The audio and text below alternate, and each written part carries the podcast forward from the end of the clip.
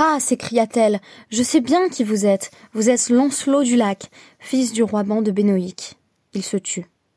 Mais dites-moi, reprit-elle, pour qui avez-vous fait tout cela? Je ne le répéterai à personne, c'est sûrement pour une dame.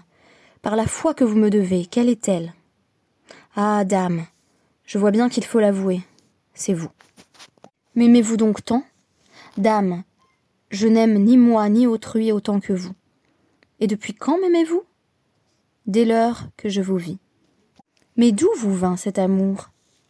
Dame, c'est vous qui me fîtes votre ami, si votre bouche ne mentit. Le jour que je pris congé de vous, je vous dis que je serais votre chevalier ou que je fusse, et vous me répondîtes que vous le vouliez bien.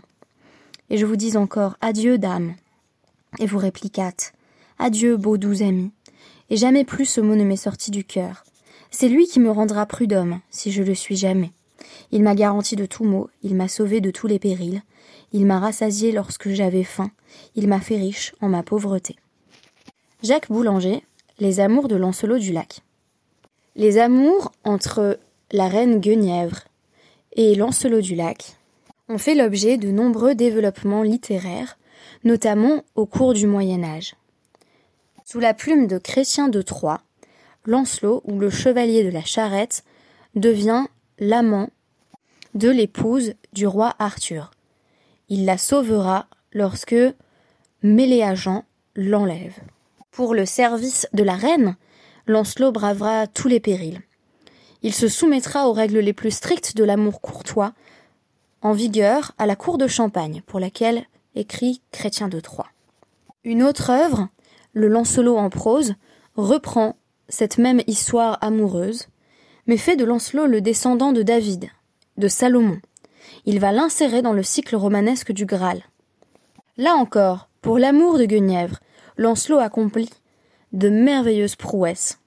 Mais c'est également ce péché, cette transgression associée à l'adultère, qui l'empêcheront d'avoir directement accès au Graal. Il ne sera donc pas l'élu, car il n'est pas sans tâche.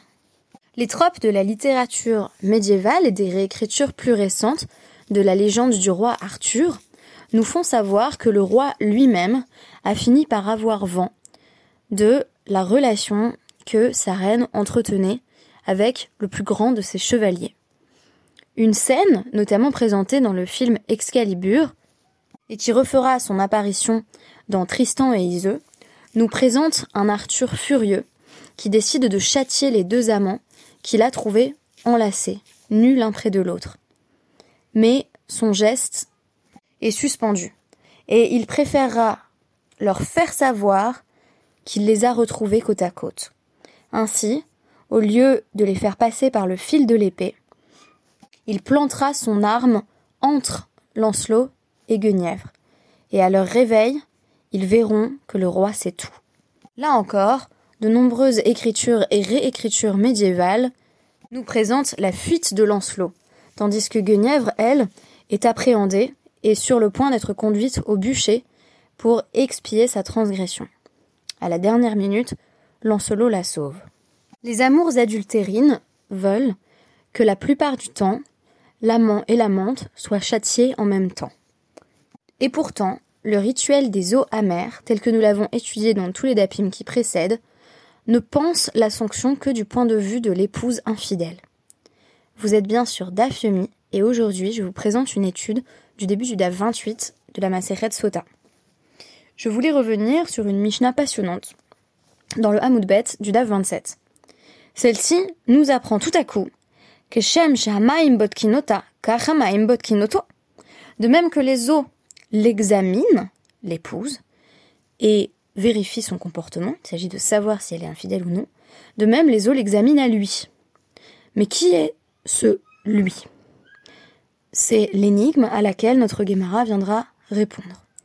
La réponse semble évidente, et pourtant, notre Gemara nous proposera une piste de réponse inattendue.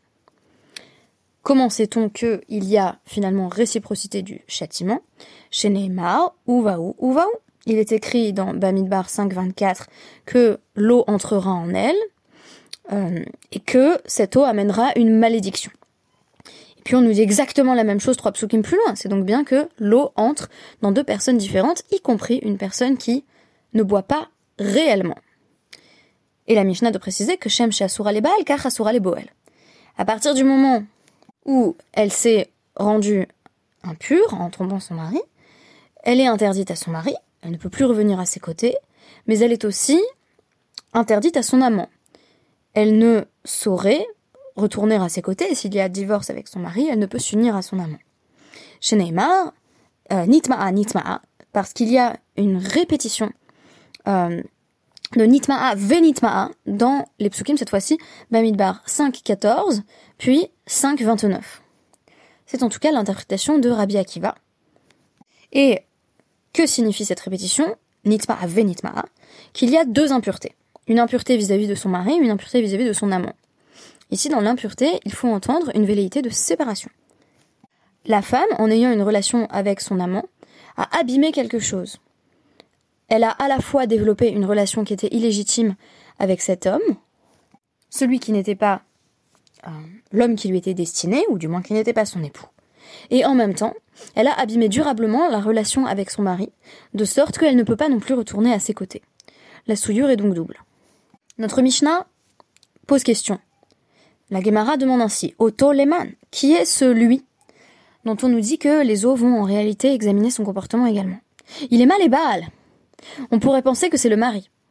Le mari de la femme. Baal Mayaved. Mais comment va-t-on examiner le comportement du mari? Veritema de i it be avon bat maya. Ki it be avon bedide. Mi bat maya ledida. On pourrait dire, très intéressant qu'on envisage cette possibilité au début du DAF 28, que si il commet lui-même la transgression dont il accuse sa femme, si lui-même il trompe sa femme, si lui-même il a des relations avec des femmes mariées, l'eau va révéler ses transgressions. Mais en réalité, qui idbe avon bedide mi batke la maya ledida. Si il commet des fautes semblables à celles dont il accuse sa femme, est-ce que les eaux amères vont même marcher sur elle? Question rhétorique. Évidemment que non. Évidemment qu'un mari qui accuse sa femme d'infidélité se doit de son côté d'être irréprochable. Et c'est précisément ce qui me passionne le plus dans ce DAF, à savoir commencer à penser une réciprocité et une correspondance dans les exigences maritales.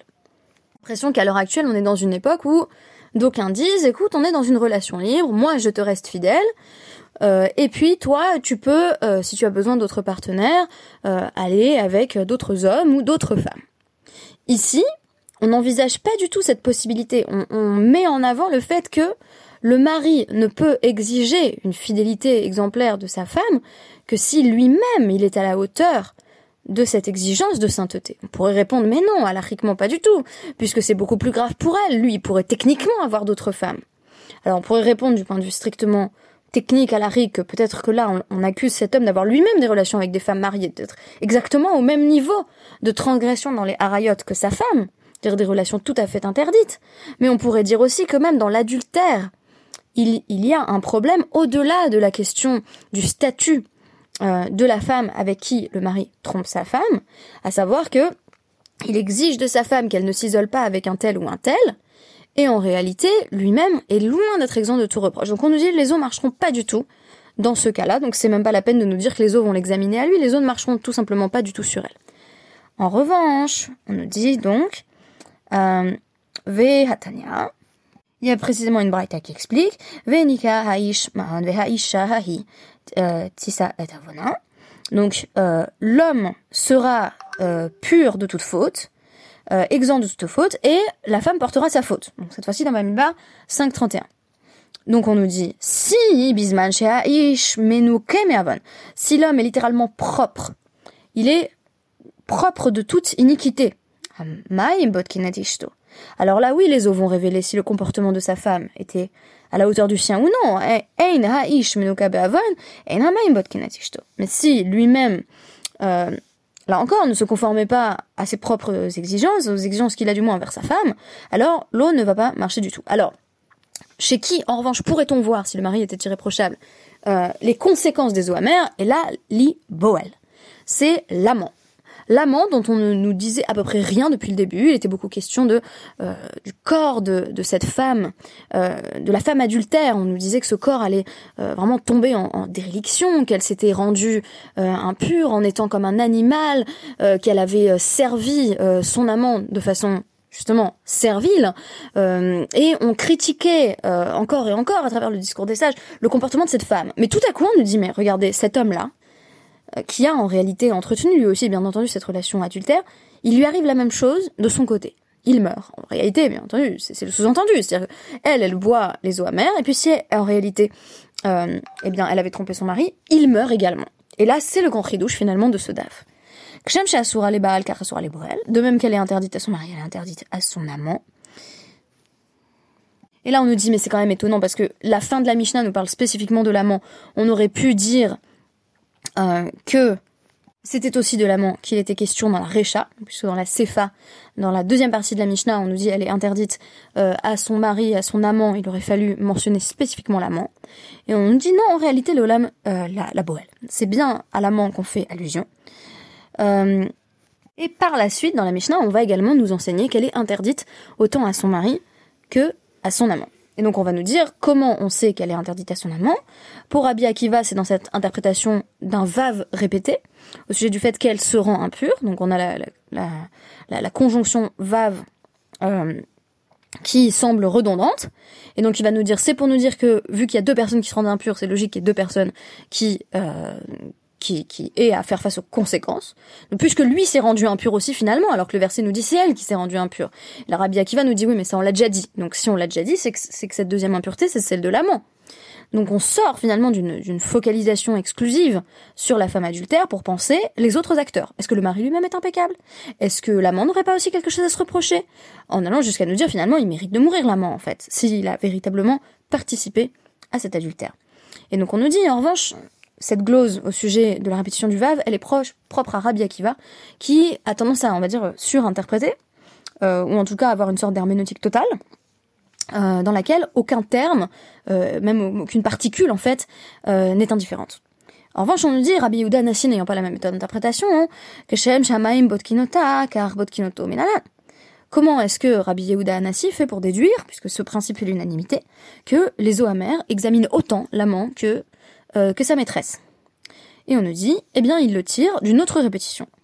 Et il s'agit d'un passage euh, donc qui est pour la première fois euh, présenté dans Bamidbar 5.22, puis répété dans Bamidbar 5.27, à savoir euh, Beten, euh, V, euh, Lanpil Yarer, donc son ventre va gonfler, ses, ses, ses, cuisses vont, vont, vont tomber. voilà, c'est littéralement euh, comme quand on dit les, c'est pas les bras mentons, mais c'est avoir les jambes coupées. Voilà, elle, en a les jambes coupées.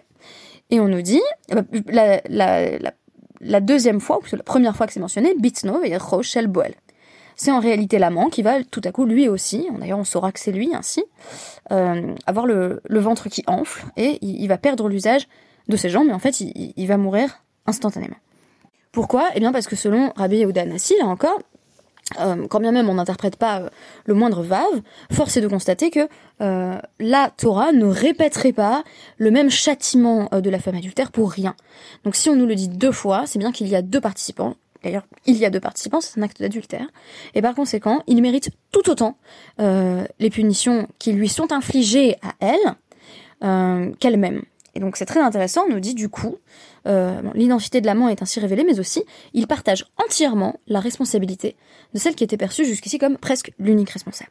C'est ça qui m'a passionné aujourd'hui, c'est cette double, euh, c'est-à-dire défocalisation du point de vue de l'épouse et en même temps refocalisation sur deux autres figures de coupables potentiels, voire de coupables avérés, à savoir le mari et l'amant.